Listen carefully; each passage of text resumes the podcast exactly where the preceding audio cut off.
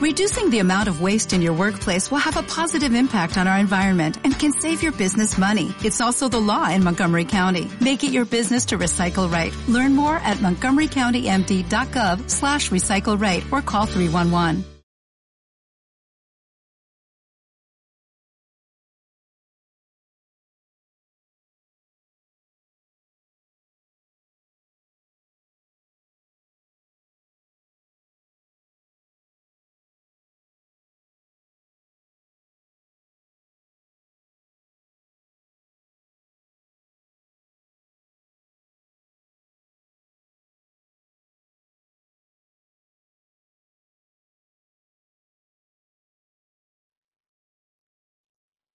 Hola, ¿qué tal? ¿Cómo estáis?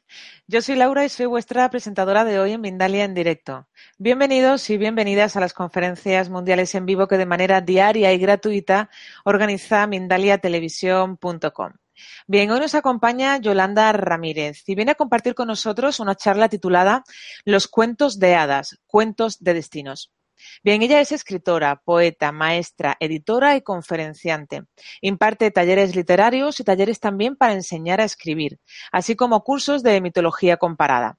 Tiene numerosas publicaciones y entre ellas destacan Todos somos magos, El gran niño Electrones de un sueño, La maestra Milagros, Jacinta o El oráculo de Don Quijote.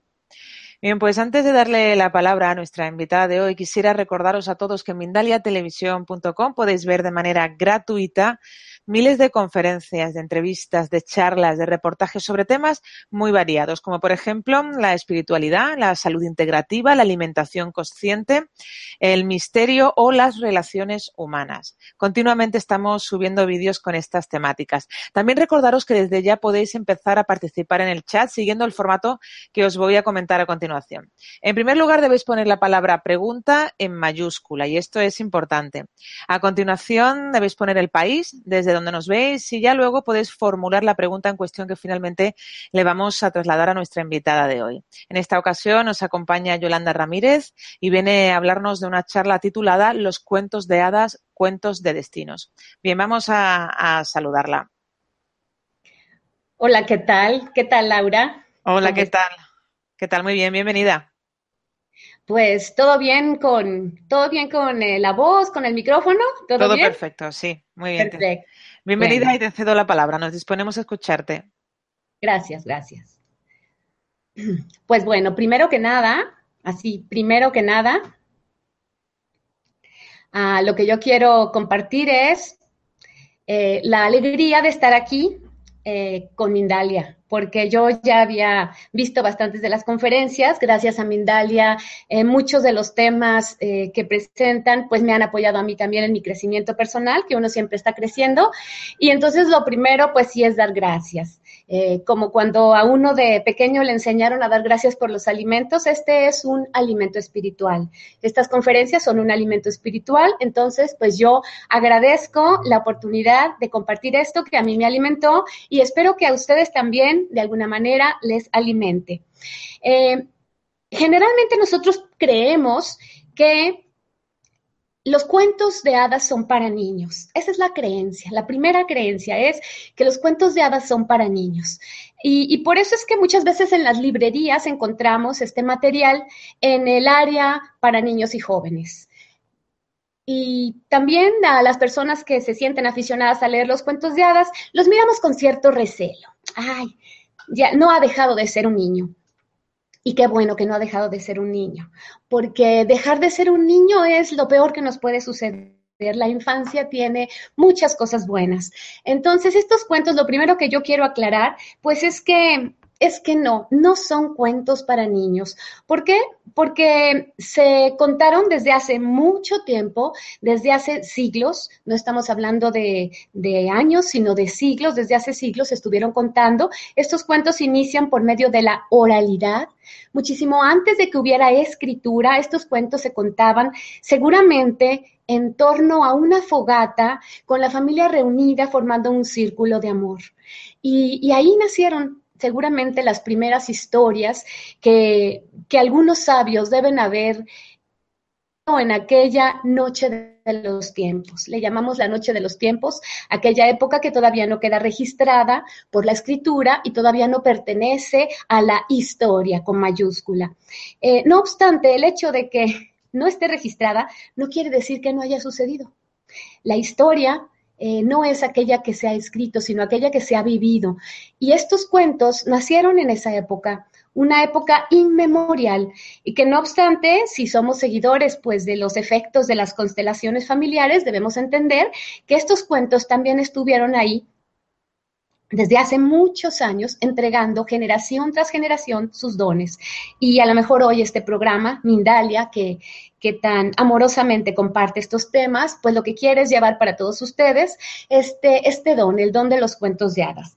Y bueno, ¿Por qué le titulé a la conferencia Cuentos de hadas, cuentos de destinos?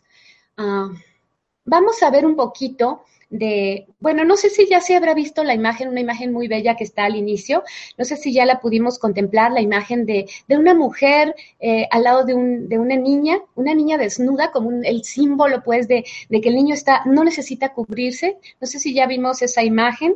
Sí, está en eh, pantalla ahora mismo. Bueno, vamos a pasar para conocer un poquito el por qué yo le he dado el nombre de cuentos de hadas, eh, cuentos de destinos. Vamos a ver un poquito la siguiente, mm, la siguiente diapositiva.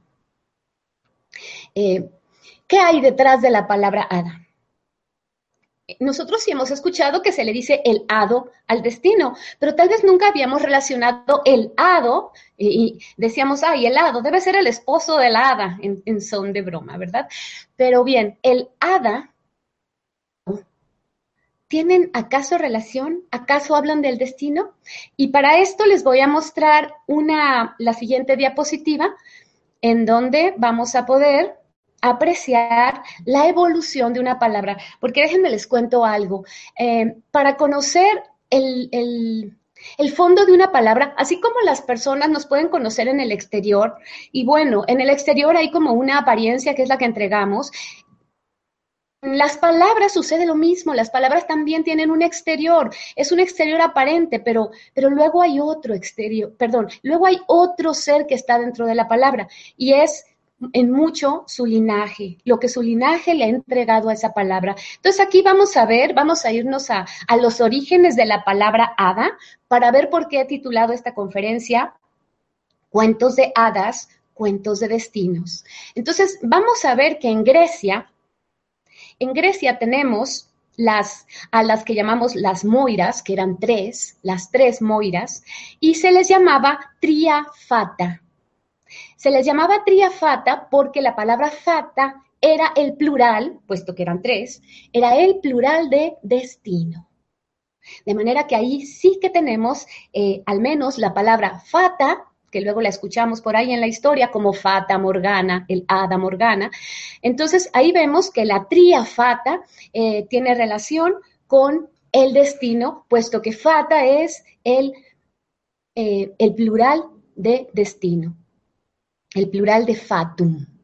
Y vamos ahora a Roma, que Roma llega y conquista a los griegos, pero em, no, no destruye lo que encuentra. En esa conquista no hay destrucción, hay asimilación. Y en esta asimilación del arte que encuentra, de la cultura, del saber griego, lo que hacen es nada más cambiar los nombres cambian los nombres de los dioses griegos, eh, de esa manera los asimilan, los, se, los, se los quedan, y no importa, porque finalmente gracias a ellos los, los conocemos, ¿no?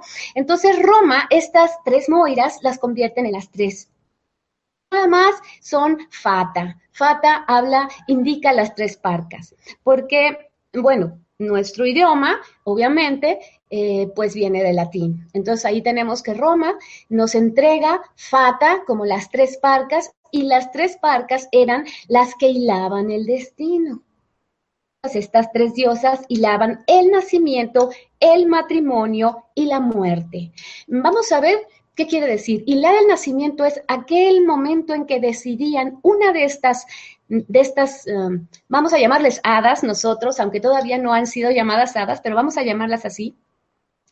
Eh, estas tres hadas decidían en qué momento iniciaba la vida, en qué momento había un matrimonio y con matrimonio eh, no quiero decir únicamente el matrimonio entre una pareja, entre un hombre y una mujer, quiero decir el matrimonio como el compromiso que realizamos a veces en el trabajo, el compromiso que realizamos con una pasión, el compromiso que realizamos con la familia, eso, eso sería el matrimonio, un compromiso. Entonces hay otra hada que rige los compromisos y la tercera, eh, la que rige la muerte, el fin de las cosas. Pero Aquí hay algo muy, muy importante, ¿eh? porque por aquí quiero empezar a regalarles el secreto de la conferencia. Esta muerte que está implícita en estas tres parcas no es, no es la muerte eh, revisada en una biografía, sino es la muerte que dentro de una biografía personal puede haber, o sea, en muchos momentos de la, una sola vida hay muchas muertes. Yo ya no soy la niña que fui, ya esa niña murió.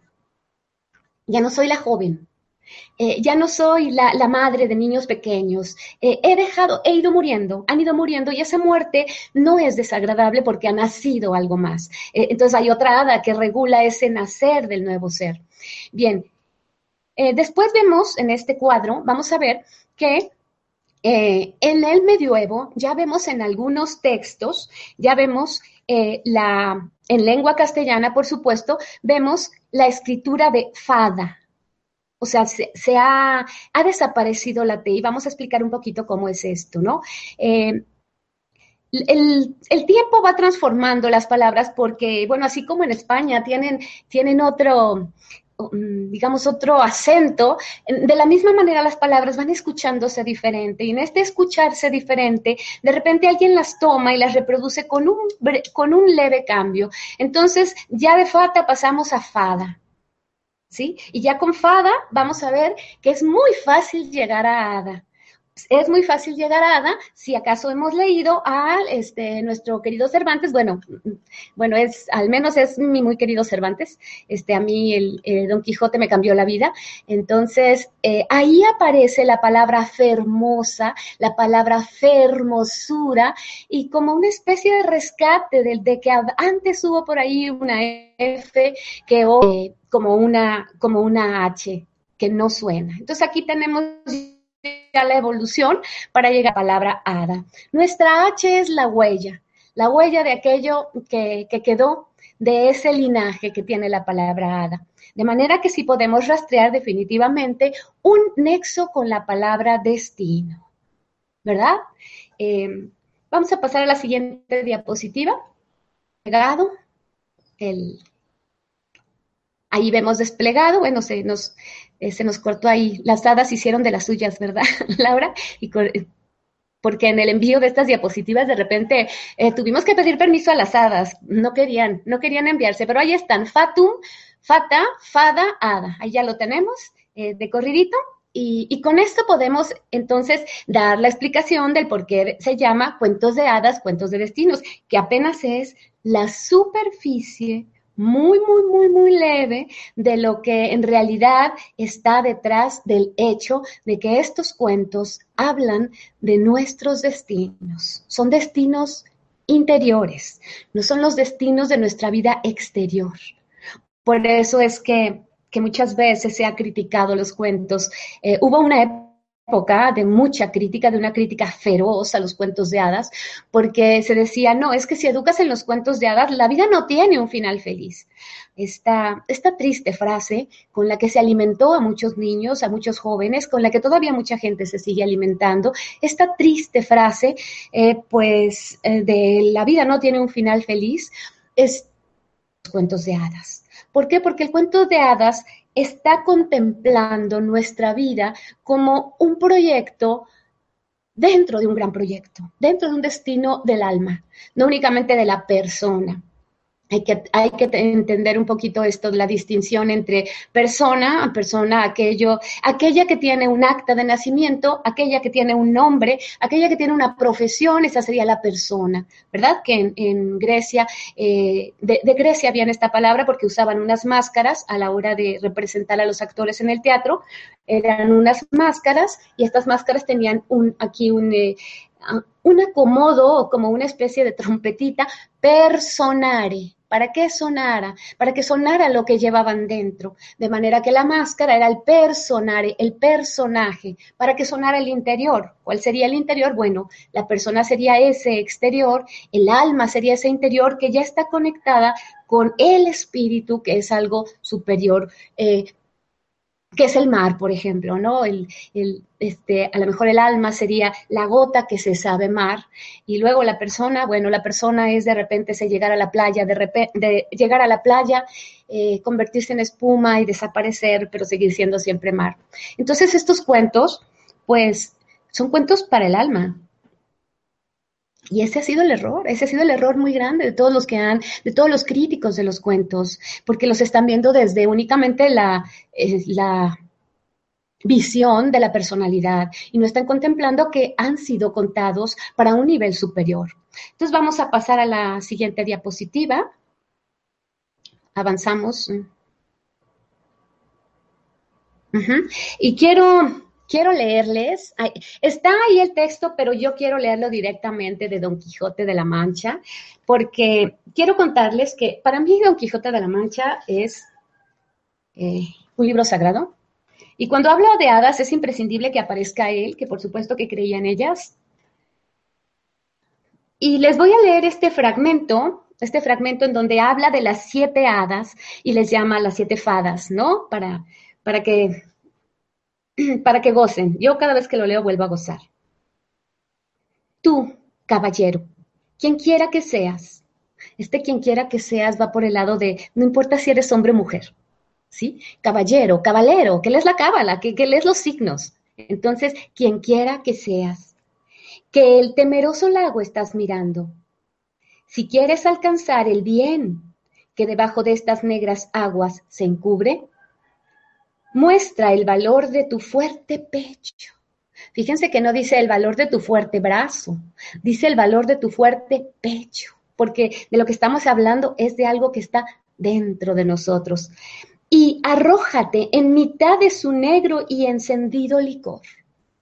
Lo negro porque estamos entrando al gran mundo del inconsciente y es un encendido licor. Porque si así no lo haces, si no te lanzas a ese lago, no serás digno de ver las altas maravillas que en sí encierran y contienen los siete castillos de las siete fadas que debajo de esta negrura yacen. Y bueno, pues es entrañable, me encanta. Eh, realmente lo amo. Yo digo que, que Cervantes es mi novio, aunque nunca lo haya tenido aquí enfrente. He tenido su libro y he abrazado su libro. Y pues ahí está, en la pantalla está el, eh, el fragmento. Ah, está en el capítulo 50 de la primera parte. Y le damos las gracias a, Cervantes por estar aquí hoy con nosotros en Mindalia. Y, avanzamos a la siguiente diapositiva para seguirles platicando un poquito de, de estos castillos de las siete fadas. Em, bien, esta imagen pertenece a la, mecánica cuántica. Entonces, pues han de decir, ¿qué le pasó a la maestra? que este, se le fue una imagen de la mecánica cuántica. No, no se me fue la imagen de la mecánica cuántica. De hecho, esta es de las imágenes más importantes y, era una imagen que yo comentaba por correo. Ojalá que esta sí salga porque la necesito para que se entienda eh, lo, que voy a, lo que voy a explicar acerca de los cuentos de hadas. Bueno, los cuentos de hadas pertenecen a, ese, reino, a ese reino que no es exterior y que se alimenta de las cosas exteriores para contar lo interior. De manera que vamos a imaginarnos que el cuento de hadas es el, cilindro que está en medio. ¿Ya lo vieron? El cilindro que está en medio. Eh, los racionalistas, cuando los racionalistas escuchan el cuento de hadas, entonces contemplan el círculo que proyecta ese cuento de hadas y ellos están en la realidad que sería el cuadrado, ¿no? Están en, el, en, la vida cuadrada, la vida que es material, tangible, solo lo que veo, solo lo que escucho, eh, solo lo que toco.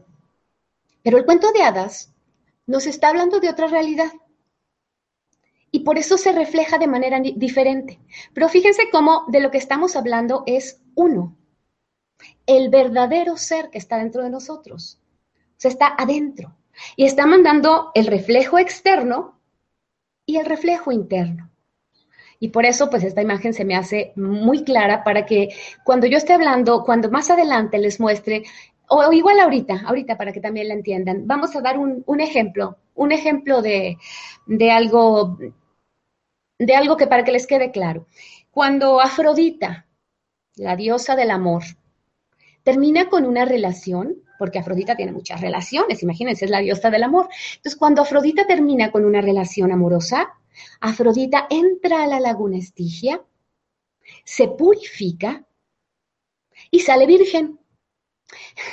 Entonces, pues un racionalista que va a mirar el cuadrado me va a estar diciendo, pero ¿cómo va a salir virgen? O sea, va a ver como hasta una risa y va a pensar que, estoy demente. Eh, pero lo que pasa es que yo estoy hablando de que cuando, o más bien Afrodita, el, cuento, la historia, el mito está hablando, no yo, yo nada más lo estoy contando.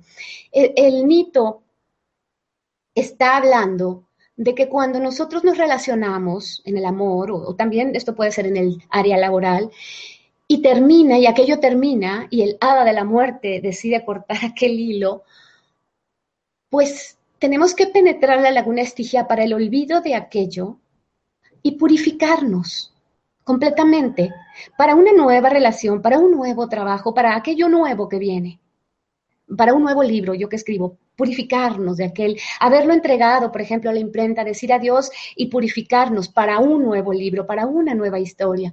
Entonces, esta purificación es interior, ¿sí? Y ahí está, la purificación está ahí, está dada, pero quien ve solamente esa virginidad de, Afrodita, quien solamente la ve como, como un imen, una cuestión física, se pierde y pierde de vista lo grande que es el ser humano.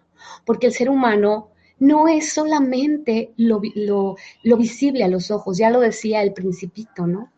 que las cosas importantes, ay, no recuerdo exactamente, se me fue la frase, pero bueno, es algo así como que las cosas, eh, las cosas verdaderas no están a la vista. Eh, ahí la buscan, la frase del principito, porque es muy famosa. Y bueno, vamos a pasar ya de esta imagen de la mecánica cuántica, que también los cuentos ya tienen mucho, mucho que ver con la mecánica cuántica. Entonces vamos a pasar a la siguiente mm, para seguir platicándoles un poquito de este, de este cruce de símbolos, ¿no? Aquí lo que podemos ver es a pulgarcito, sí que es muy chiquitín. Eh, sin embargo, tomé esta imagen para, para hablarles de, de, la metáfora, de esta metáfora de pulgarcito, porque es chiquitín, pero me gusta que en esta imagen lo han, puesto, fíjense dónde han puesto a este pulgarcito, en la frente. El pulgarcito de, de esta imagen está en la frente del hombre un poco tal vez porque también el, arte, la pintura, la escultura, también están hablando de ese mundo. Entonces este pulgarcito tal vez nos está queriendo decir que este pulgarcito no pertenece a la realidad, pertenece al mundo simbólico que está dentro de nosotros en nuestra mente.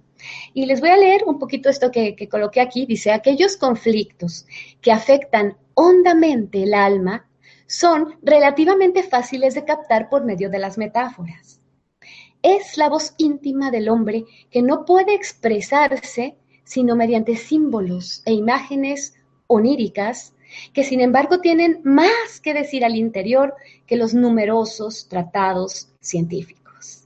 ¿sí? Eh, hoy en día estamos en, en la época de la síntesis eh, durante muchísimos años la ciencia y la religión, la ciencia y el misticismo han corrido por caminos separados, pero afortunadamente estamos ya, seguramente la humanidad está lista para dar este salto cuántico y estamos en, el camino de la síntesis. La síntesis no es resumir, la síntesis es el encuentro de, ambos mundos para que entre ambos mundos se den se dé la unidad. Entonces estamos pues ya en este, en este camino maravilloso de síntesis.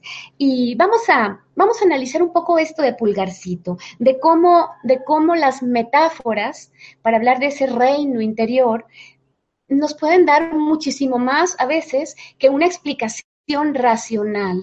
¿Por qué? Porque pues están hablando del mundo interior y el mundo interior se maneja a través de imágenes vibrantes. Son imágenes inacibles, muy parecidas a las de los sueños. Vamos a estar hablando también de los sueños, porque el cuento de hadas, si algo tiene el cuento de hadas, es que es muy amigo de los sueños. De los sueños que soñamos por las noches con la cabeza sobre la almohada. El cuento de hadas es amigo de nuestros sueños diurnos, es decir, de nuestros anhelos, de, eso que deseamos con todo el corazón y la vida de repente pareciera que no nos lo entrega. En cambio, en la noche, cuando vamos a soñar, nos lo entrega. De la misma manera, también en el sueño aparecen los ogros. ¿Por qué? Porque si en la realidad no estamos enfrentando aquello que deberíamos enfrentar, porque es, también aparece en la noche en forma de, monstruo, de dragón, de ogro, de bruja. De manera que tanto lo bueno como lo malo, como lo malo tiene, que, es, que es lo mismo porque se trata de la integración, de integrar estos dos mundos para no estarlos separando, sino comprenderlos. El cuento de hadas va a trabajar con la comprensión de los dos mundos. Por medio del cuento somos capaces de enfrentar a los ogros. Por medio del cuento, el pequeño pulgarcito puede vencer eh, a, un, a, un, ogro violento y, y puede ganar muchísimas riquezas para su familia. Ahorita vamos a ver lo que es eso. Pasamos a la siguiente diapositiva para ver. Eh, bien, vamos a analizar. Por un lado vamos a tener el símbolo, ¿sí? Digamos, el símbolo sería el círculo que vimos en la imagen de la diapositiva de la mecánica cuántica. El símbolo sería el círculo. Y el objeto sería el cuadrado, el objeto, lo que yo tengo aquí. Aquí tengo un, eh, un objeto, nada más. No hay nada detrás del objeto. Del objeto. Eh, fíjense, hay diferentes maneras de relacionarnos nosotros con los objetos. La primera manera de relacionarnos, pues, es la, de la autoridad. Yo soy autoridad sobre el objeto. Yo me relaciono con este anillo, este anillo, yo me lo pongo aquí y me sirve para que se vea muy lindo mi anillo. Es una relación de autoridad sobre el objeto. Pero luego hay otra, otra relación que es una relación de dependencia. ¿Sí? La de autoridad, ni la de autoridad ni la de dependencia son, son ideales. ¿Qué es la de autoridad? De, ah, bueno, pues con este anillo, vamos a suponer que fuera un anillo muy, muy, muy, muy caro, con este anillo yo, este, presumo, ¿no? Entonces yo, me, yo siento que dependo del anillo para hacer, cuando yo no dependo del anillo, ¿qué voy a presumir? Un anillo ya no está y ya no soy tremendo. Pero bueno, entonces la tercera relación, que es por la que vamos a ir, la que nos va a acercar al camino del símbolo, es este anillo que traigo aquí me lo regaló una alumna que quiero muchísimo. Y una alumna muy mágica que también trabaja con, todo lo mágico del mundo. Eh, ahorita vamos a hablar también de la palabra magia, vamos a hacer un, un, recuento de lo que también la palabra magia es, porque los cuentos de hadas están muy relacionados con la magia. Entonces, cuando yo me relaciono con este anillo, permitiendo que hable, que me hable, que me dé algo, que hoy yo haya decidido, este me lo pongo, es una relación encantada. ¿Sí? No es la relación de autoridad, no es la relación de dependencia, es una relación encantada, de encanto, de cuento de hadas, ¿no? Y asimismo, déjenme les cuento que por aquí al lado de donde está la computadora también tengo una figurita de Don Quijote y unos búhos que representan la sabiduría, porque esos objetos están aquí encantando el espacio para ustedes. Así es que por un lado tenemos el objeto, que ya les hablé de estas relaciones con el objeto, y por otro lado tenemos el símbolo. Y bueno, vamos a ver, vamos a traernos este, este búho que estaba por aquí, ¿no? Este búho. Este es un objeto, está hecho de madera. ¿Sí? Cuesta X cantidad. Esta es la verdad objetiva. Pero ¿cuál es la verdad poética? Ahí en nuestro, en nuestro esquema podemos ver que tenemos por un lado la verdad objetiva y por otro lado tenemos la verdad poética. ¿Cuál es la verdad poética de este búho? La sabiduría. Porque ahora este búho tiene en sí mismo, en su imagen, es contenedor de la sabiduría. ¿Sí?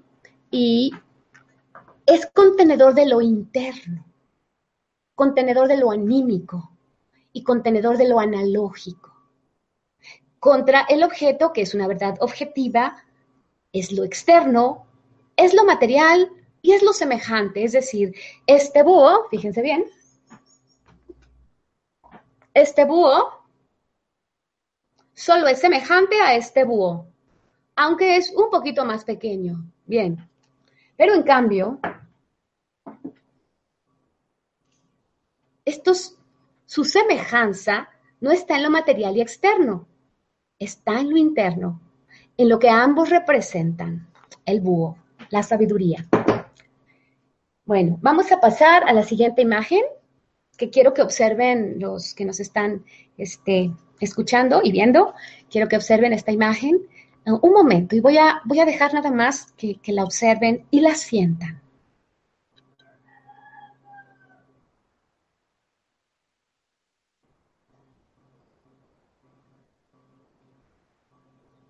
Y ahora, ¿quién no se ha sentido así alguna vez? ¿Quién no ha contemplado lo, lo, inmenso del mundo? ¿Quién no se ha sentido pequeño? Como pulgarcito, ante el mundo, ante las fuerzas descomunales de una naturaleza incontrolable muchas veces, muy generosa, pero también incontrolable. Vamos a pasar a la siguiente diapositiva porque vamos a ver a este pulgarcito que somos nosotros Vamos a ver cómo este pulgarcito ya lo vamos a convertir en símbolo y vamos a vernos a nosotros como objeto, ¿sí? Para, para, ver si podemos entendernos en este juego dialógico, de diálogo entre estos dos mundos. Todo se sabe en la historia de Pulgarcito, ¿verdad? Que era más chiquitín y bueno, su familia padecía este, muchos problemas económicos. Eh, sí, todos saben, es un cuento muy, muy conocido, por eso decidí el cuento de Pulgarcito. Al menos la esencia de que es chiquitín como el pulgar, pues bueno, al menos esa esencia todos lo saben. Pues ahora vamos a vernos no como, ah, yo soy el más pequeñito. Ah, entonces el mayor no va a caber en el cuento de pulgarcito. Error. Todos somos pulgarcitos. Ah, yo soy una niña, entonces yo no quepo en el cuento de pulgarcito. Error. El ser humano cabe en pulgarcito. Porque el ser humano recuerden la imagen que acabamos de dejar, se ha sentido muchas veces muy pequeño frente a fuerzas inmensas o frente a bellezas también inmensas. Entonces, pulgarcito, ya vimos, pulgarcito es el ser humano, somos nosotros. Vamos bajando, pulgarcito es el más pequeño. Y ahora yo digo, ah, bueno, pues yo no, yo, por ejemplo, yo no soy la más pequeña, yo soy la mayor de mis hermanas, pero yo sí que me he sentido pequeña en muchas situaciones, ¿sí? Yo de repente me siento la más pequeña. Y podemos ver entonces que ese sentimiento de inferioridad frente a las fuerzas de la naturaleza o las situaciones de la vida son ese ser el más pequeño. Y luego recordemos que Pulgarcito consigue, ahorita no vamos a contar el cuento, ya después, si, si Mindalia quiere, yo con mucho gusto, luego utilizamos un solo cuento para hacer todo, toda la hermenéutica del cuento completo, pero ahorita vamos mejor a entregarles los, lo que son los cuentos de hadas en general. Entonces vamos a ver, Pulgarcito, recuerdan, que consigue las botas de las siete leguas, unas botas con las que puede correr muy rápido. Pues bueno, nosotros, tengo las botas de las siete leguas. Pues la verdad es que en muchas ocasiones de la vida hemos conseguido las botas de las siete leguas. Hemos avanzado a grandes zancadas por la vida. Cada uno de nosotros sabe en qué momento. Así como han aparecido monstruos que nos han impedido avanzar, también hay botas de las siete leguas. Dones que nos ha regalado nuestro linaje porque en las constelaciones familiares pues se habla no solamente de aquello que te tiene aturado, porque sería como casarnos nada más con el lado, negativo de la constelación. No, hay que también asomarnos a los dones que nos ha regalado esa constelación familiar, a las cosas buenas, a, las pruebas superadas de los abuelos o los tatarabuelos o los padres o, o los hermanos, a las pruebas superadas gracias a la inteligencia. Entonces, ahí hay unas siete leguas que es poseer la inteligencia como recurso para salir adelante. Y bien, eh, esas botas son entonces una tecnología que producen, que producimos para ir más lejos. Simple y sencillamente, hoy, aquí con Mindalia, estamos utilizando unas botas de las siete leguas porque estamos yendo muy lejos. Nos están escuchando muchas personas, muchísimas más personas de las que están a lo mejor en, mis talleres, donde tengo, no sé, los talleres que tienen muchas personas, pues son 20 personas, o, o, a lo mejor alguna presentación de un libro, puede haber 200 personas, pero luego a cuántas va a llegar Mindalia. Pues a más personas. ¿Por qué? Porque tiene puestas las botas de las siete leguas. Entonces, de eso se trata el cuento de hadas, de comprender estos recursos que tenemos, asimilarlos y sentirnos bien poderosos. En realidad, el cuento de hadas lo que nos quiere dar es muchísimo poder. Nos quiere dar el poder de dominar nuestro interior. La palabra dominar, otra palabrita que tenemos que entender. Ya sé que les debo lo de la magia, ahorita se los digo. Dominar, dominus, ser señores de nuestro interior. O sea, ser señores del interior y el cuento de hadas lo permite. Pasamos a la siguiente diapositiva. Bien, eh, ¿qué habremos sentido ¿Qué habremos sentido en el momento de nacer? ¿Qué es lo que habremos experimentado? Ahora, mediante regresiones, pues algunas personas pueden ir a ese momento, pero eh, el general, el, general, la mayoría de la gente, pues no lo puede recordar. No es algo que recordemos, pero sí que está. Sí que está ahí. Entonces, el cuento de hadas va a estar hablando de esas cosas que están ahí, pero no las tenemos en la conciencia vamos a imaginarnos la, la, lo que, en nuestro mundo interior como un triángulo, como un iceberg, que aquí arribita, aquí arribita está toda la, lo consciente. Bueno, ¿qué es lo consciente? Aquí hay una computadora, aquí hay una cámara, esta es mi casa, ese es lo de lo que yo tengo conciencia. Pero luego y, en las obras de arte, generalmente el, autor, bueno, tiene conciencia de lo que quiere hacer. A lo mejor de repente, bueno, quiero escribir una novela acerca de mi hijo pequeño, eh, porque quiere construir un robot y estoy consciente de que quiero hacer eso. Pero luego en ese gran, en ese iceberg, aparecen en lo profundo, ah, de que lo consciente, el inconsciente. El cuento de hadas pertenece a ese reino, ¿eh? Del consciente solo toma las imágenes para contar. Del consciente solamente toma eh, si es rey, si es reina. En realidad contando una historia interior. En ese interior hay cosas que la mayoría, por ejemplo, de los artistas se, se rinden a ella. O sea, nos rendimos a esa fuerza y permitimos que esa fuerza cuente a través de nosotros. Eso es lo que hace el cuento de hadas, cuenta a través de las imágenes. Y el, iceberg solo son dos partes, pero falta una que es muy importante. El iceberg está dentro del mar. El iceberg con ese consciente, ese inconsciente sería la personalidad del alma, está dentro del mar. Entonces ese mar tiene también muchísimas cosas que nos entrega a nosotros, nos entrega a lo mejor ese frío para mantenernos, y, y en el sentido positivo estoy hablando de frío, ese frío para mantener la estructura. Y bueno, pasamos a la siguiente diapositiva.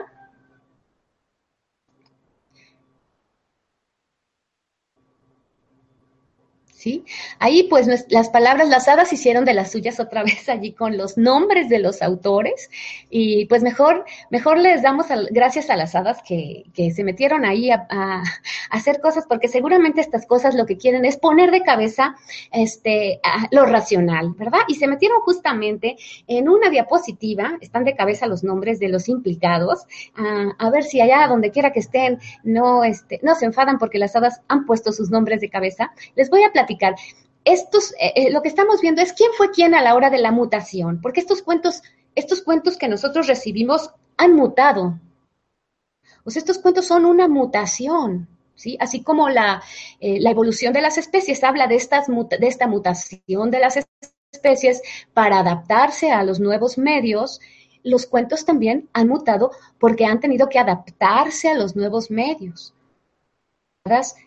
hace mucho tiempo debieron haber sido todos cuentos sagrados, mitos, orígenes de religiones, religiones como aquello que ligaba al hombre con lo divino, no como instituciones, sino como esa ligazón del hombre con lo divino. Entonces, estos cuentos nacen en la noche de los tiempos, como ya les dije, se van contando y a través de la oralidad pasan de generación en generación y tenemos que estos, eh, estos tres rostros, ahorita les digo quiénes son, son los que los encargados principales, porque hay muchos, ¿eh? pero estos son los principales, y yo creo que todos los conocemos, son los principales encargados de recopilar y escribir y de esta manera guardar los cuentos. El primero es Jean-Baptiste Basile, es el, el primero que tenemos ahí, es decir, si, la, si estamos viendo la diapositiva, el del lado izquierdo. El primero del lado izquierdo es Jean-Baptiste Basile, que nace en 1575, muere en 1632. Déjenme, en Italia. Déjenme les cuento que él murió sin haber visto publicada su, su, su obra él escribe el cuento de los cuentos, llamado Pentamerón, porque son 50 cuentos, y utiliza formas barrocas muy elaboradas para contar los cuentos del pueblo. Entonces es una, una recreación de los cuentos del pueblo, pero él utiliza unas formas barrocas, unas figuras literarias muy elaboradas, eh, vigentes entonces en la época, y hace una recopilación que publica su hermana cuando él ya murió. Pero donde quiera que esté Basil, porque la mecánica cuántica nos dice que nada desaparece y por ahí andan sus átomos, debe de estar muy satisfecho, bueno, al menos sus átomos deben estar muy satisfechos de que estamos hablando de él. Y esta es la primera recopilación. Eh, bueno, la más famosa, ¿no? Porque, y, la de Occidente, hay que aclarar que Oriente tiene recopilaciones previas. Las Mil y Una Noches, por ejemplo, es una recopilación previa y es de Oriente. Y es una recopilación de muchos cuentos.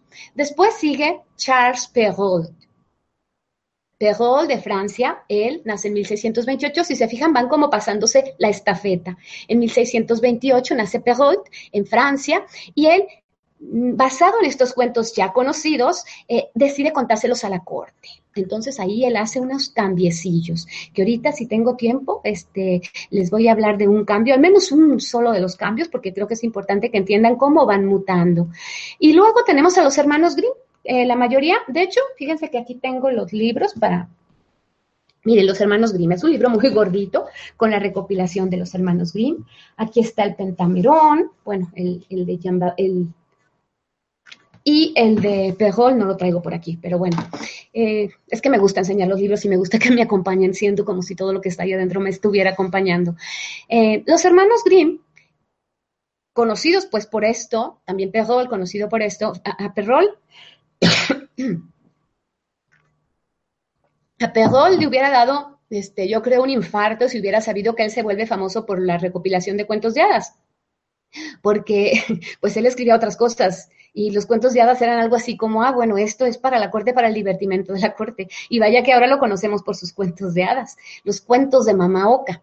Eh, pero los hermanos Grimm tampoco, nada que ver nada que ver con que pensaran que iban a ser recordados por lo que hicieron. Ellos fueron a investigar por medio de los cuentos de hadas el origen de muchas palabras del alemán. Es decir, fueron en una investigación filológica. Eh, estos son los responsables de, de dos cosas, de guardarlos y también los fueron transformando. Les cuento una de las mutaciones así rapidito, rapidito, porque ya sabemos que también pues por ahí tiene que haber tienen que haber preguntas y todavía me falta mucho. Yo de esto puedo hablar horas. Eh, que tenemos las, eh, las imágenes porque así puedo sintetizar. Bien, la primer, vamos a hablar de la Bella Durmiente, ¿sí? Que todos la conocen.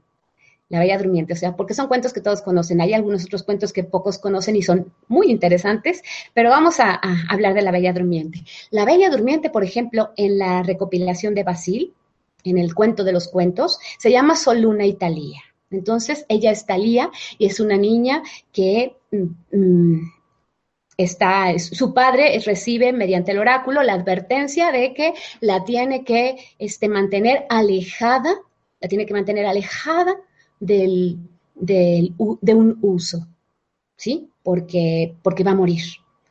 Si está cerca del uso, va a morir. Entonces aquí no tenemos ninguna mala que, que le mande ninguna maldición, es el padre el que pretende mantener a la niña alejada del uso, a la manera en que padres sobreprotectores pretenden mantener alejados a los hijos de aquellas cosas de la vida, porque el uso era de lo más natural para una mujer. El uso, se tenía que topar con el uso en un momento dado. Claro, el uso estaba siendo según la simbología de los cuentos, estaba simbolizando el miembro viril, ¿sí? Por su, el, uso, por su figura. Luego me faltó ponerlo ahí el uso para que lo vieran. Pero lo que quería el padre evitar entonces era el encuentro con el, con, con el hombre de, la hija. Es decir, el cambio, la muerte que iba a haber de esa hija que él había conocido. Eh, y pues en la niña, en efecto, eh, un día ve a una viejecilla y esta viejecilla trae un uso la niña el uso, pues le da tanta curiosidad que decide tocar el uso y el uso en ese momento la anciana estaba este, hilando y el, hilo traía unas aristas de lino que quedó en el dedito de la niña y en ese momento la niña cayó muerta. Entonces, esto es lo, esto es lo primero, ¿eh? cuando se está contando, se está contando que cae muerta, no hay ningún dormida, no se llama la bella durmiente, se llama Sol, Luna y Talía. Es decir, los cambios cósmicos del tiempo, estas muertes que no son muertes.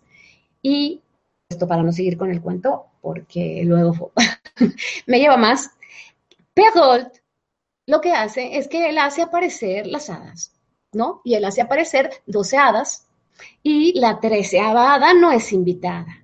Entonces ahí hay un cambio. Aquí ya no es nada más este, que, el padre está queriendo proteger. Aquí hay la entrada del elemento mágico y obviamente pues este, lo que ya conocemos. Y los hermanos Grimm nos, nos vuelven nuestras hadas siete hadas como no podemos irnos a la hermenéutica por el tiempo y porque yo estoy segura que, que, este, que en las preguntas podrán salir otras cosas muy interesantes, nada más les digo, bueno, y luego está Disney, ¿verdad? Y luego de Disney también la última de este, Maléfica, pero avanzando en el tiempo van mutando. Y si pasamos a la siguiente diapositiva, no solamente los hombres fueron responsables de, la mutación. Esto me gusta porque en la siguiente diapositiva vemos que también hay, les llaman las cuentistas de las medias de seda. Y estas son mujeres que deciden escribir. Fíjense, nada más la fuerza, porque es una época en la que la mujer no, no había ganado todavía mm, prácticamente ningún terreno y están ellas escribiendo. Y ahí tenemos, este, a, tenemos a las, a las encargadas también de ciertas mutaciones en los cuentos de hadas. Aquí yo les pongo a, las encargadas de la mutación del cuento de la Bella y la Bestia que la primera que lo cuenta es Madame de Villeneuve y lo cuenta a la manera de una novela muy, muy, muy extensa. Ah, luego está, eh, aquí tengo a Madame Dulnois, que también lo cuenta. Y bueno, la estoy viendo porque yo soy como muy fiel con el tiempo y estoy viendo que ya este, casi es tiempo, así es que voy a pasar a la siguiente. Igual en otra ocasión podríamos hablar de estos cuentos, pero pasamos a la siguiente. Eh, porque se me hace muy, muy, muy importante entender esto. Una de las herramientas que nos entrega el cuento de hadas y que es importantísima, pues es la riqueza simbólica de la metamorfosis. La ley de la evolución del ser humano en crecimiento es la metamorfosis. Percibir al león siempre como un león, o mejor, percibir al león como un príncipe encantado. Educar a los hombres en la posibilidad de la metamorfosis es educarlos en la posibilidad de evolucionar interiormente. Cuando vemos al príncipe sapo que mediante un beso se convierte en un príncipe, es como con el amor nosotros podemos estar transformando a las personas. El amor es transformador. El cuento de hadas nos está hablando de eso. Y ese vivieron felices para siempre de los cuentos no es un y ya se resolvió todo. Es este pequeño conflicto de tu vida, ya lo integraste o al menos aquí con este cuento yo te muestro y te doy elementos para que tú lo integres. Porque en realidad las grandes compilaciones de cuentos de hadas como son el, el Pentamerón y las Mil y Una Noches, de lo que hablan es de un gran cuento que integra muchos cuentos. O sea, es el gran cuento de nuestra vida donde vamos integrando cuentos y vamos teniendo y vivieron felices para, para siempre cada vez que vencemos algunos obstáculos. Vamos a pasar a la siguiente, a la siguiente diapositiva.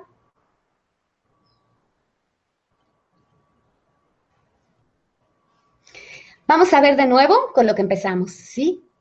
A ver si ahora con todo esto que hemos hablado pudiera quedar claro el título. Cuentos de hadas, cuentos de fatas, fatum, cuentos de destinos. Nuestro destino interior siempre tiene un final feliz, porque es inevitable, inevitable que el, alma siempre volverá a casa.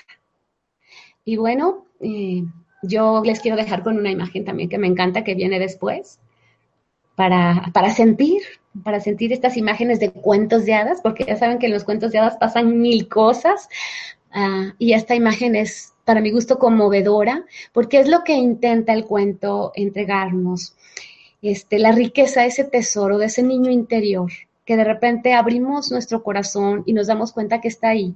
Y lo contemplamos con amor, porque es un niño, un niño puro, prístino, que viene a enseñarnos muchas cosas, viene a enseñarnos cómo superar muchísimos de los conflictos. Este, se los digo por experiencia, los cuentos de hadas a mí me han salvado la vida. Y pues, Laura, ahí tenemos, eh, por mi parte, ya fueron casi 50 minutos, no quería pasarme, pero, pero bueno, ahí tenemos y tenemos el espacio de las preguntas. Tú dime. Pues muy bien, en primer lugar, muchísimas gracias por toda la interesante información que acabas de compartir con todos nosotros.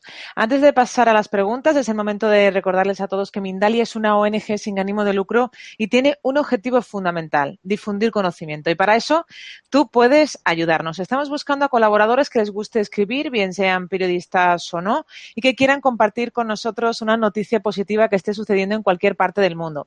Así que si estás interesado o interesada, métete en Mindalia Televisión hay una pestañita que pone colabora y ahí encontrarás toda la información necesaria para ponerte en contacto con nosotros. También recordaros que en Mindalia Televisión, bueno, debajo de este vídeo, Mindalia, podéis encontrar más información sobre Mindalia Televisión y Mindalia como ONG. ¿Para qué? Pues, por ejemplo, para poder suscribirte a nuestro canal de YouTube y recibir recordatorios. También para visualizar vídeos que ya han sido publicados, para hacerte voluntario o voluntaria o para hacer una donación económica a la ONG Mindalia si es así como lo deseas. Recordad, toda esta información la podéis encontrar debajo de este vídeo, ¿vale? Bien, pues eh, vamos a pasar ya a la primera pregunta. Bueno, pues nos dice Carlos desde Colombia.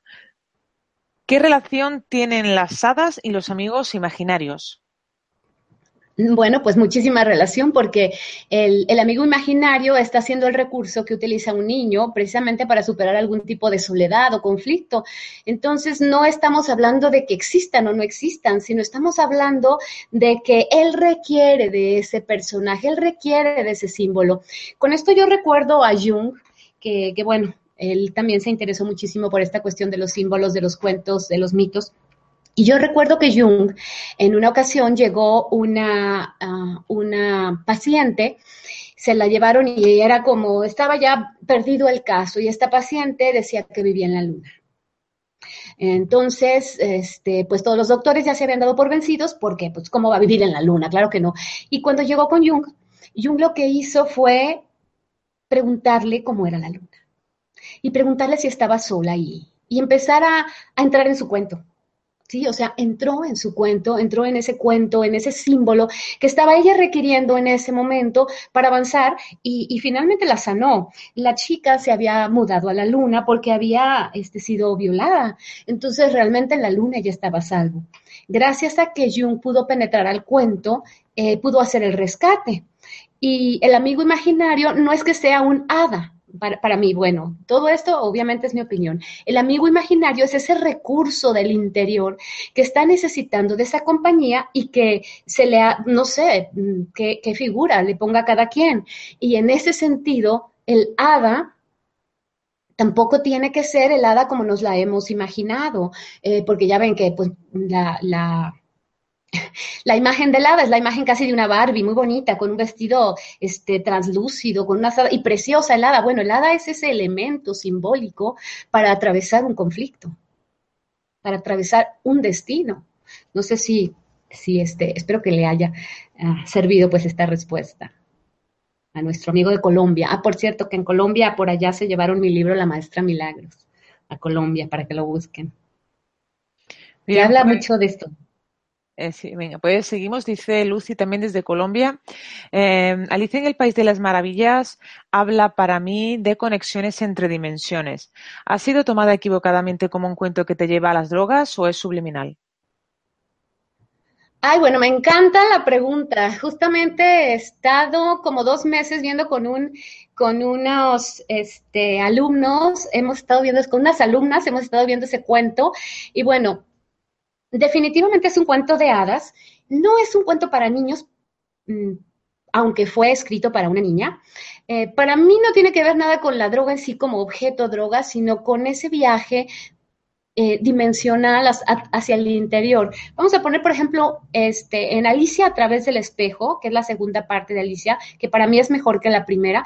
Cuando Alicia cruza a través del espejo, eh, incluso dice, es que el jardín que se ve, que abrir la puerta de ese jardín porque tal vez sea diferente. O sea, cuando está ella contemplando el jardín a través del espejo, solo puede ver la puerta atraviesa el espejo, es decir, atraviesa hacia, hacia, ese reino de símbolos cruza, atraviesa el espejo y, avanza ah, por toda esa sala, esa nueva sala, en donde ve las piececitas de ajedrez. Hay un rey que está en el, en el suelo, el rey está en el suelo lleno de hollín, y entonces ella lo toma al rey, lo levanta, le sopla y el rey se espanta porque dice, hay un monstruo que me levantó y me, me está haciendo daño. Entonces, para mí, Lewis Carroll está, por medio de Alicia en el País de las Maravillas, hablándonos, hablándonos de este mundo interior que en esa época estaba bastante sometido, porque era una época donde, pues, este, había, había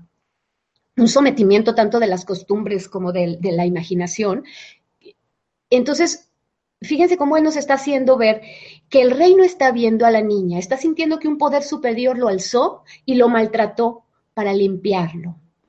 Por supuesto que pertenece eh, Alicia en el País de las Maravillas, que con mucho gusto yo, con muchísimo gusto, luego podemos un programa entero de Alicia en el País de las Maravillas y todo lo que nos está entregando Lewis Carroll, este, como un asalto dimensional, este, este cruce a través del espejo, es decir, aquello que está viéndose y que realmente está al revés.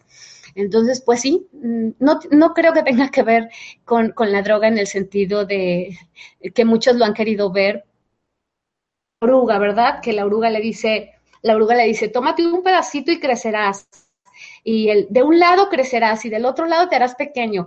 Eh, yo creo que muchísimas veces he vivido situaciones en las que hemos crecido muchísimo, o sea, hemos crecido y hay otras situaciones en las que nos hemos vuelto pequeñitos, ¿no? Y, bueno, creo que de eso habla todo Alicia en el País de las Maravillas, que es complejo, ¿eh? Es un libro que vale muchísimo la pena analizar capítulo por capítulo, irnos a través de esos juegos de lenguaje que tiene, que desgraciadamente en las traducciones se pierde, pero tiene mucho juego de lenguaje, porque es la forma de regresar a la infancia, donde jugábamos con el lenguaje, donde cantábamos cancioncillas.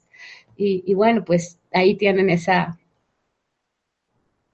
que yo, que yo no sé si fue respuesta, simplemente este, lo que mi corazón me dijo.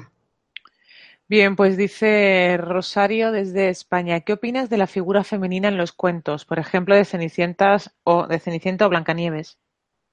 Sí, bueno, este es un tema con mayúscula. Generalmente estamos pensando que la princesa es la mujer y el príncipe es el hombre.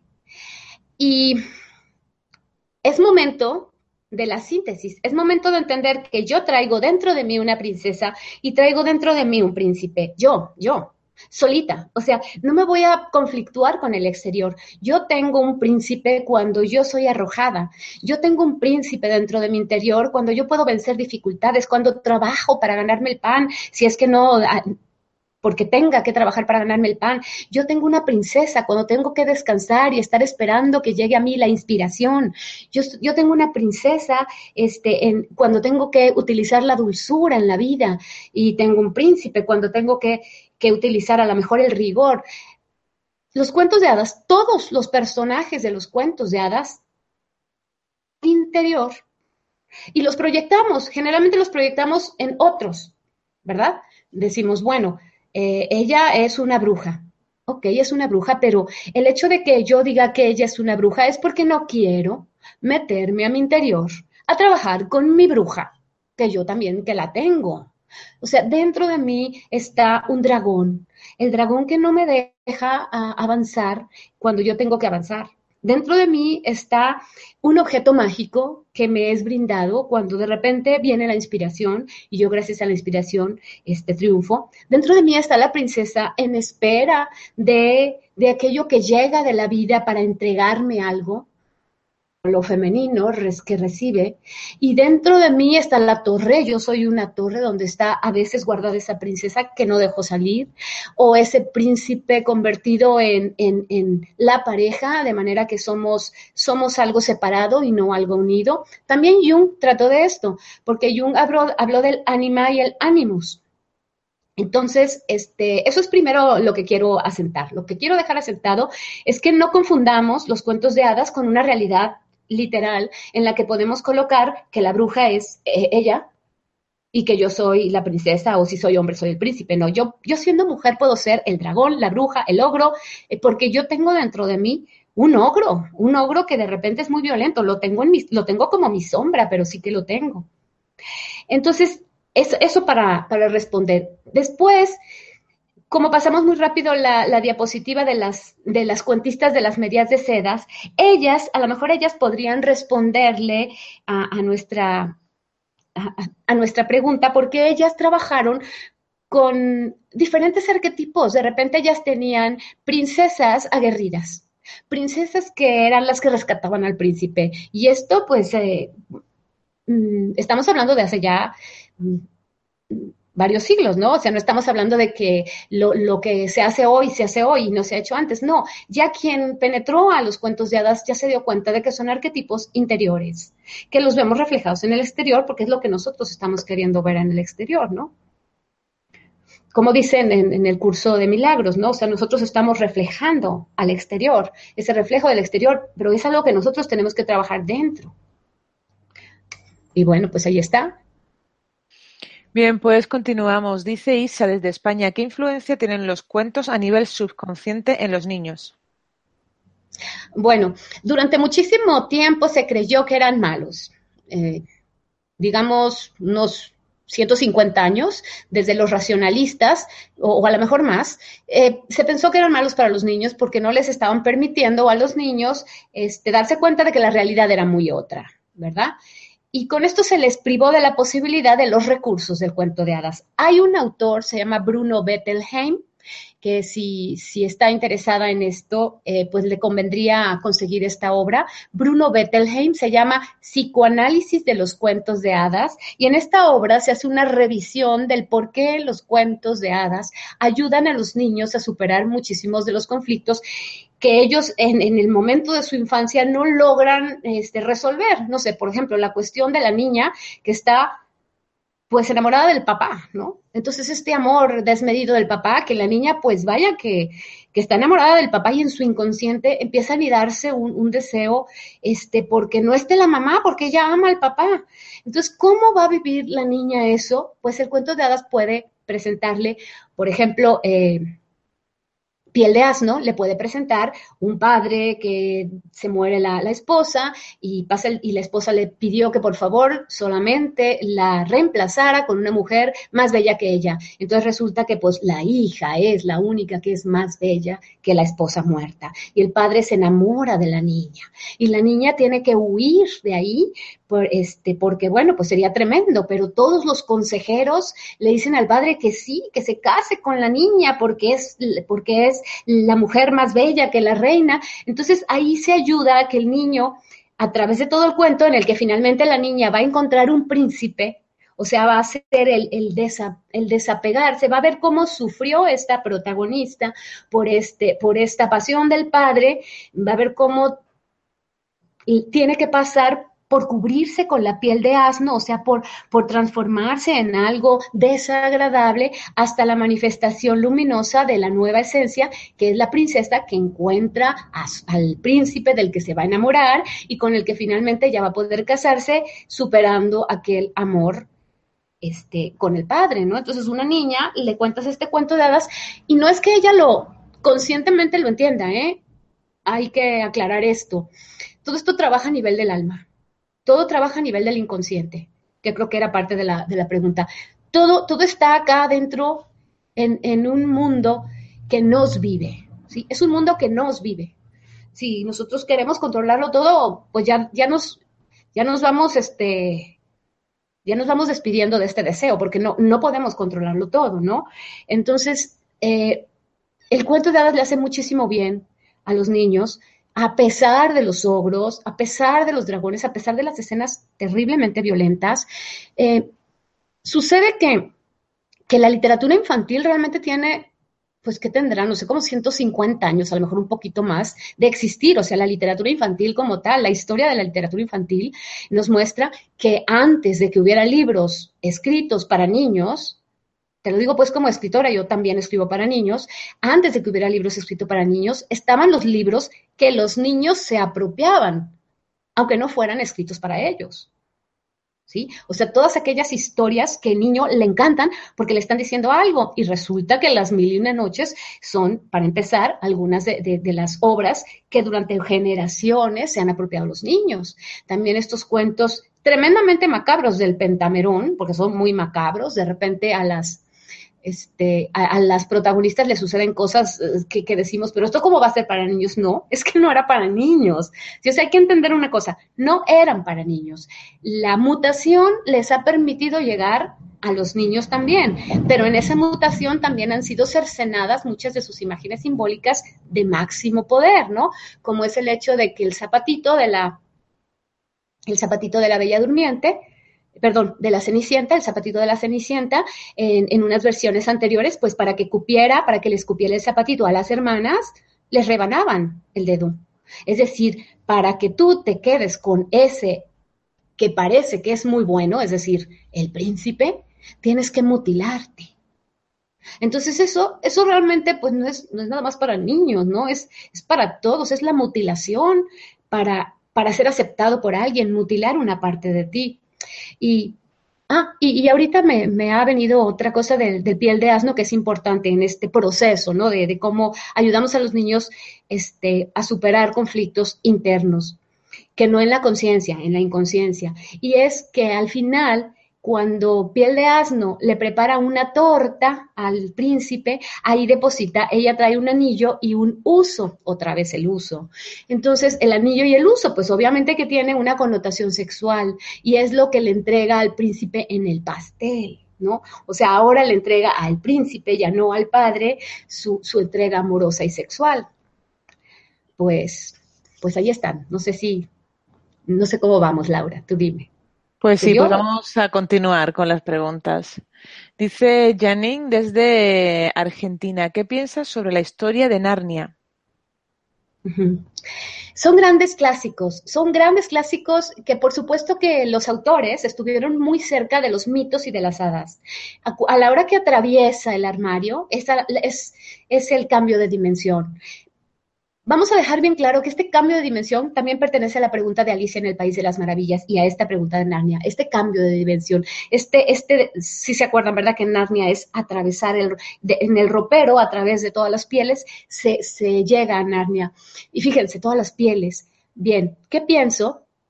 Que esto, estos son materiales sagrados para enseñar no solo a los niños, no solo a los jóvenes, sino a todos nosotros que penetremos a través de las capas de piel que están haciéndonos creer que somos esto. Somos mucho más.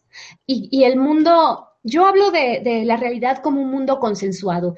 Pues esto es rojo, esto es verde, esta es la realidad, este es un programa. Hay los que nos están viendo, no sé si nos están viendo a través de la computadora o un celular, pero también nos está viendo alguien dentro de cada uno que no es la computadora ni son los ojos.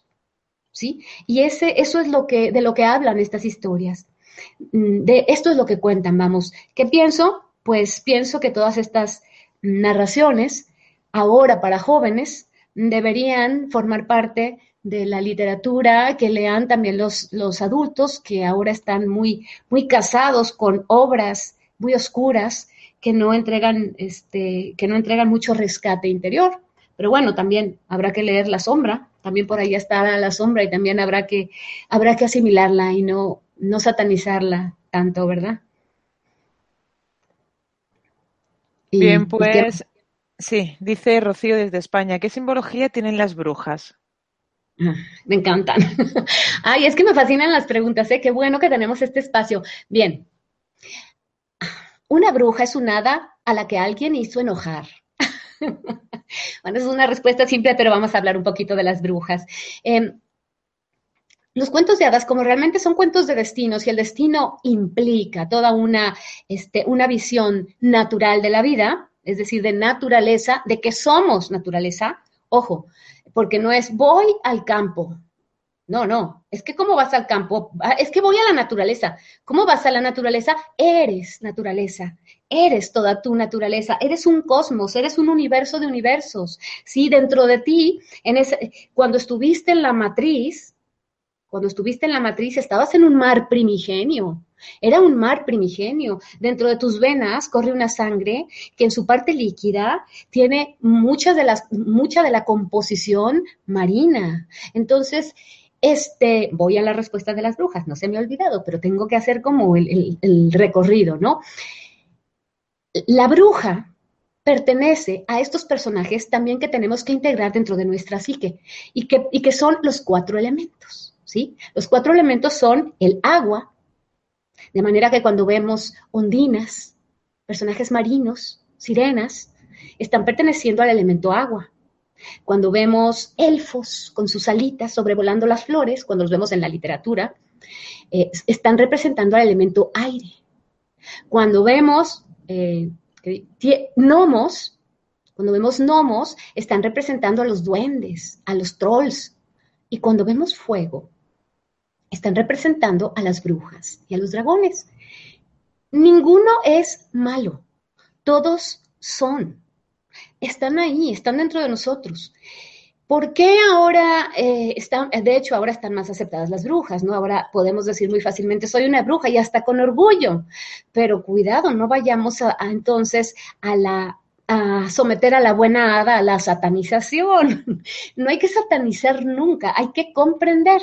Tengo una frase que me gusta mucho, eh, dice, la tentación no debería de ser intensamente resistida, sino intensamente comprendida.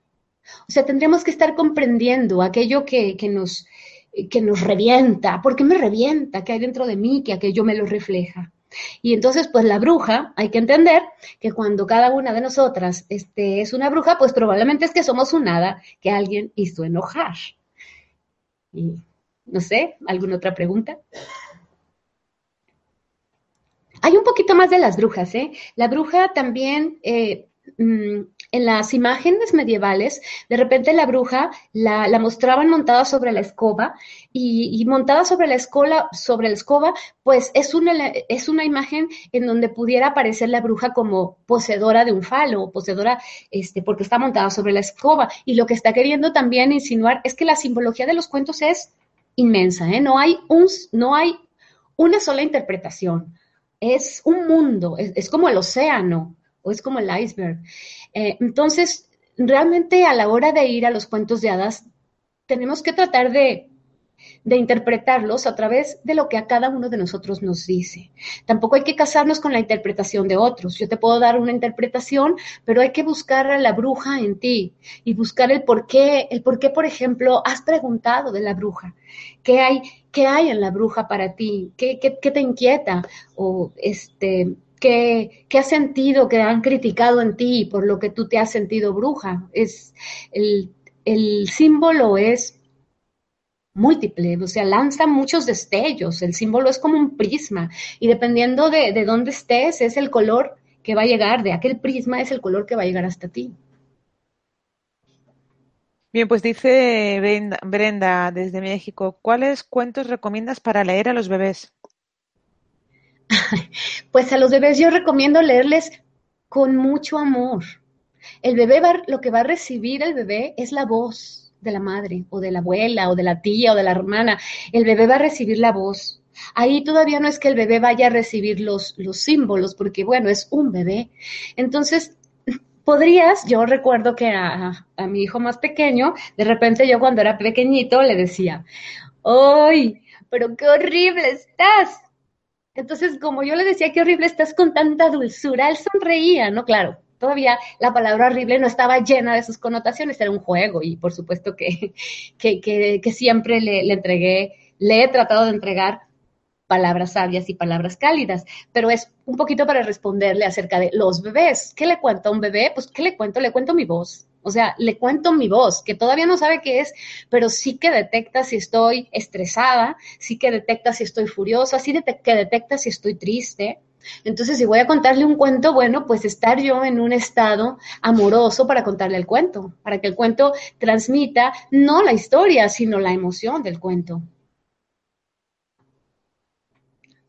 ¿Otra pregunta? pues seguimos, dice el Yasmín ¿Qué le recomendarías, a alguien que quiere dedicarse a ser un futuro narrador de cuentos o cuentacuentos? Ay, qué maravilla. Bueno, primero leer mucho. ¿sí? La lectura es la base para todos los que quieren contar cuentos o escribir cuentos porque de repente a mí me llegan muchos que quieren escribir pero no han leído mucho. Entonces, es, la lectura es el alimento fundamental para todo narrador, la lectura. Eh, después, leer en voz alta. Es decir, ya que ha leído mucho, escoger aquel cuento que le gusta y leerlo en voz alta. Eh, oírse, escucharse a sí, mismo, a sí mismo o a sí misma, escucharse contando el cuento, darle a cada una de las palabras la entonación correcta porque como narrador oral, a veces sucede que estamos leyendo y, ya se durmió el auditorio, ¿verdad? O incluso ya no estamos leyendo y también se durmió. ¿Por qué? ¿Por qué pasa esto? No es lo mismo guerra que amor. No es lo mismo flor que diamante. No es lo mismo corona que sílaba. Cada una de las palabras debe entrar a través de una inspiración mágica. Y ahora que viene mágica, me acuerdo que les debo lo de la magia, que igual les sirve también eh, para esta pregunta, sirve. Eh, la magia no es esa, esa capacidad para que aparezcan de repente cosas que no estaban ahí. Es decir, la magia no es que yo pueda ahorita de la nada este, aparecer aquí, ¿qué será? Un pequeño borreguito. No, no. La magia está en que nos caigan veintes. Bueno, es una expresión, no sé si ya tienen esa expresión, pero es una expresión aquí en México de cuando los teléfonos les tenías que poner un, una moneda y en cuanto estaba la moneda, entonces aquí tenemos esa expresión. Me cayó el 20, es entró la llamada, entró la voz, entró la respuesta. Eh, entonces la magia, en realidad la magia es la caída de un 20. La verdadera magia es interior. Y cuando contamos cuentos, estamos accediendo al reino de la magia. Podemos hacer que caigan verdades sobre los que nos están escuchando. Yo recuerdo que en mis clases de mitología eh, sucede muy a menudo que los alumnos están inmóviles, literalmente inmóviles, hay momentos de la historia en los que entran en una especie de inmovilidad y en lo que están sus ojos dejando ver que ya no me están viendo a mí, están viendo el reino mágico, o sea, penetraron a la magia y de repente ha sucedido alguna lágrima, ha sucedido alguna, alguna sonrisa que dice, ahora entiendo, o sea, el cuento les revela una verdad interior. Para mí esa es la magia. O sea, esa es la verdadera magia, porque el que yo pueda aparecer o desaparecer cosas pertenece al espectáculo. Es un espectáculo. Un espectáculo que no transforma. No, pues bueno, a lo mejor nos costó muy caro el, el circo, entrar al circo y ver el espectáculo de los magos, pero si yo salí igual, si yo no cambié nada y que en esta vida lo que estamos es en constante evolución, en constante metamorfosis, pues, pues de qué sirvió que el mago fuera muy bueno si no logró que cayera dentro de mí, algún 20. Y bueno, pues déjame sintetizar porque esta pregunta era la del narrador oral. Primero leer mucho, conocer muchos cuentos, después leer en voz alta, después aprendérselos de memoria y después si se le olvida algo, inventar. Y por último, por último, tener contacto con, con los, la audiencia. O sea, que cuando estamos contando el cuento, percibamos las reacciones, porque las reacciones alimentan al cuento, sabemos por dónde ir, sabemos, sabemos qué aventura continuar, sabemos qué aventura replegar. Es, eh, es, una, es un don, pero es un don que está ahí dentro de nosotros y que si, si ha sido hecha la pregunta, seguramente es porque es un don que está dentro del corazón del, del que pregunta. Bien, pues dice, bueno, no pone país, que qué opinas del mago de Oz. Ay, no, bueno, pues es que todos estos pertenecen al, género de, como de literatura infantil, pero el mago de Oz es otra gran aventura mítica, es otro gran mito. Em, fíjense bien, ¿cómo empieza todo? Ella vive en un mundo gris. Entonces, el mago de Oz es ese mundo gris de muchos, ¿no? Un mundo gris necesita venir un tornado para sacarte de ese mundo gris, gris y árido, ¿se acuerdan? Pues los que hayan visto, y si no, pues era un mundo gris. Entonces necesita venir un tornado que te va a llevar a, de ese mundo gris, te va a llevar al mundo, al mundo mágico, en donde tú quieres volver a casa, o sea, estabas en tu zona de confort. Y quieres volver a tu zona de confort porque vaya, que te han llevado a otro lugar donde no sabes ni dónde está tu cama, no, sabes dónde está tu casa, y entonces empiezan a aparecer los recursos, que son pues el espantapájaros, el hombre de hojalata y el león, empiezan a aparecer los recursos. Recordemos lo que les dije, que todos los personajes están dentro de nosotros, ¿sí? Dentro de nosotros está ese mundo gris. Dentro de nosotros está ese tornado que no necesita ser un tornado exterior, aunque a veces el tornado exterior detona el tornado interior.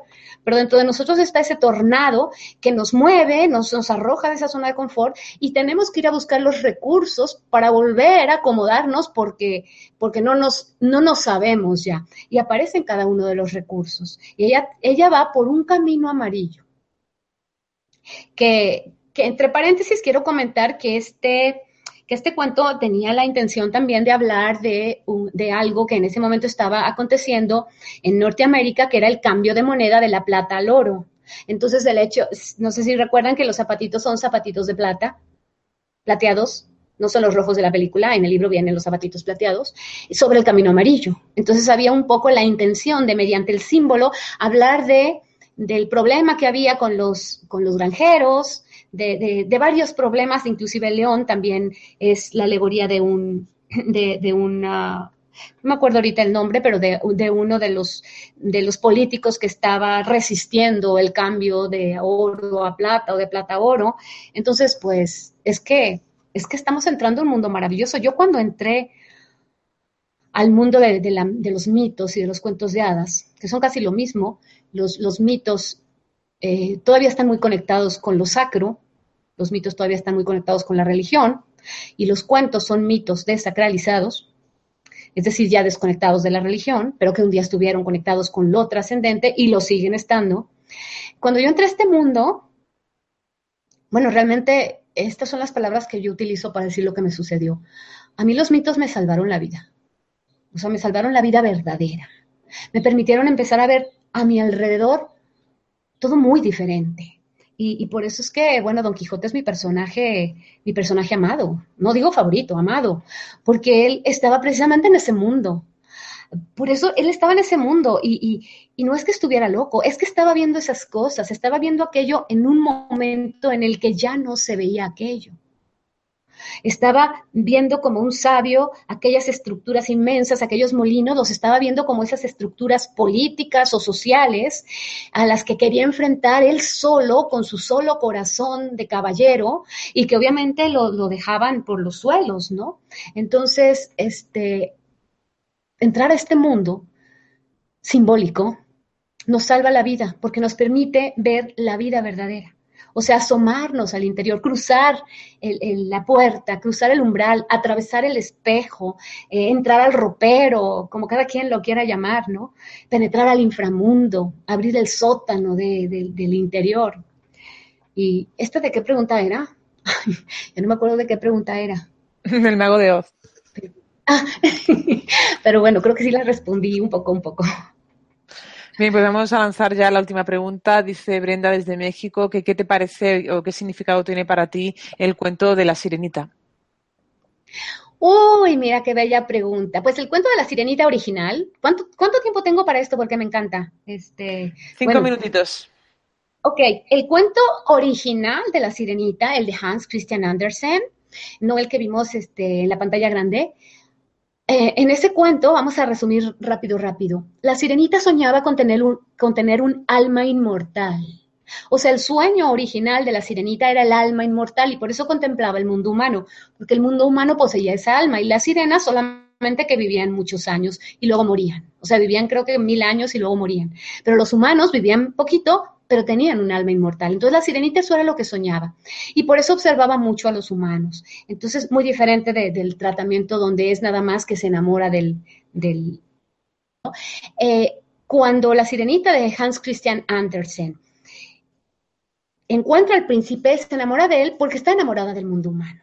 Y entonces es capaz de sacrificar es capaz de sacrificar su voz, que era una voz muy bella, porque se le entregaran unas piernas. Es de nuevo la mutilación de lo que somos, porque ella es una sirena. Entonces ha mutilado su, no solo su cola de pez, sino su voz, ha entregado su voz a cambio de las piernas.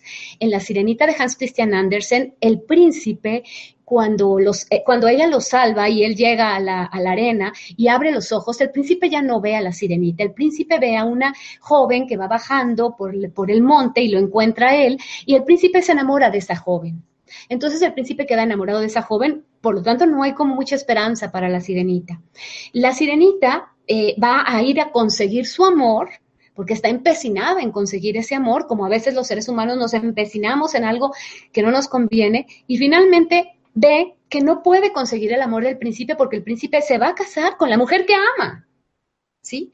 Entonces es, ese destino ahí golpeándonos este, de frente y entonces cuando ya están en el barco, que están en el barco casándose el príncipe y la princesa a la que ama y ella está contemplando, aparecen las hermanas de la sirenita y le entregan eh, sus, las hermanas de la sirenita todas tenían largos cabellos porque son sirenas y, y, están, sus cabellos son lo más hermoso que tienen y todas las sirenitas sacrificaron sus cabellos para, entregar, para entregárselos a la bruja y que la bruja les diera una daga con la cual la sirenita, para salvar su vida, tiene que matar al príncipe.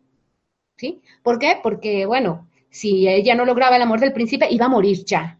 Entonces le entregan la daga, ellas todas rapadas, todas las hermanas, ella recibe la daga, penetra al cuarto del príncipe donde está ya él dormido abrazando a su mujer y con la daga en lo alto está a punto de matarlo cuando se da cuenta que lo ama, que no puede asesinar lo que ama y arroja la daga por la borda y en ese momento ella se convierte, o sea, desaparece, pero no muere no muere por, por, aquel acto de amor. De nuevo, en los cuentos de hadas siempre el amor es muy importante porque el amor es el, el, detonante de la magia, de la magia verdadera. Entonces ella en ese momento este, queda convertida en brisa, es una brisa que va durante no me acuerdo cuántos años, pero va a ir a visitar las cunas de los recién nacidos para cantarles canciones de cuna y no me acuerdo eh, si a los 800 o a los 1000 años, debe ser importante el número, ahorita no lo traigo aquí en la, en la memoria, a los, vamos a poner los mil años, a los mil años ella adquiere, después de haber sido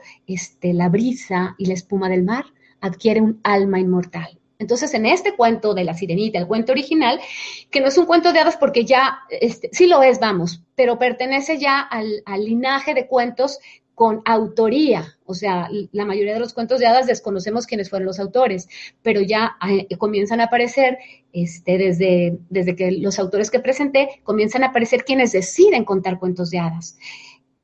Es muy diferente esta sirenita a la, a la sirenita de, Disney, eh, que se mutila para agradar al príncipe. Es decir, hay una mutilación de su esencia, aunque recupere la voz, ha perdido su cola de pez. O sea, hay, un cambio en la dinámica del símbolo. Tal vez es, sí, opérate, sí cambia, sí, sí esto para gustar al otro, no para ti, para el otro. Eh, y bueno, pues mm, Hans Christian Andersen también está en el cuento, o sea, el autor eh, tenía una voz muy bonita cuando era, cuando era niño y hubo un momento, de hecho estaba en un coro, y hubo un momento en que perdió su voz. Y también Hans Christian Andersen tuvo mucho, mucho conflicto en definir su orientación sexual. De repente estuvo mucho tiempo enamorado de un artista, pero luego también tenía para los de su mismo sexo. Entonces, el hecho de cuando hay un personaje como es la sirenita, donde hay una cola de pez que tiene bloqueada toda la parte, todos los genitales, pues nos está hablando también ahí, pues nos está hablando también del autor y de las cosas que el autor este, está colocando en su cuento. Quiero añadir algo. Eh, no es que nos va a salvar un cuento, ¿eh? nos salva el mundo de los cuentos. Eh, pues ahí tienes, Laura. Muy bien. Pues muchísimas gracias por todas tus respuestas y por la interesante información que acabas de compartir con nosotros.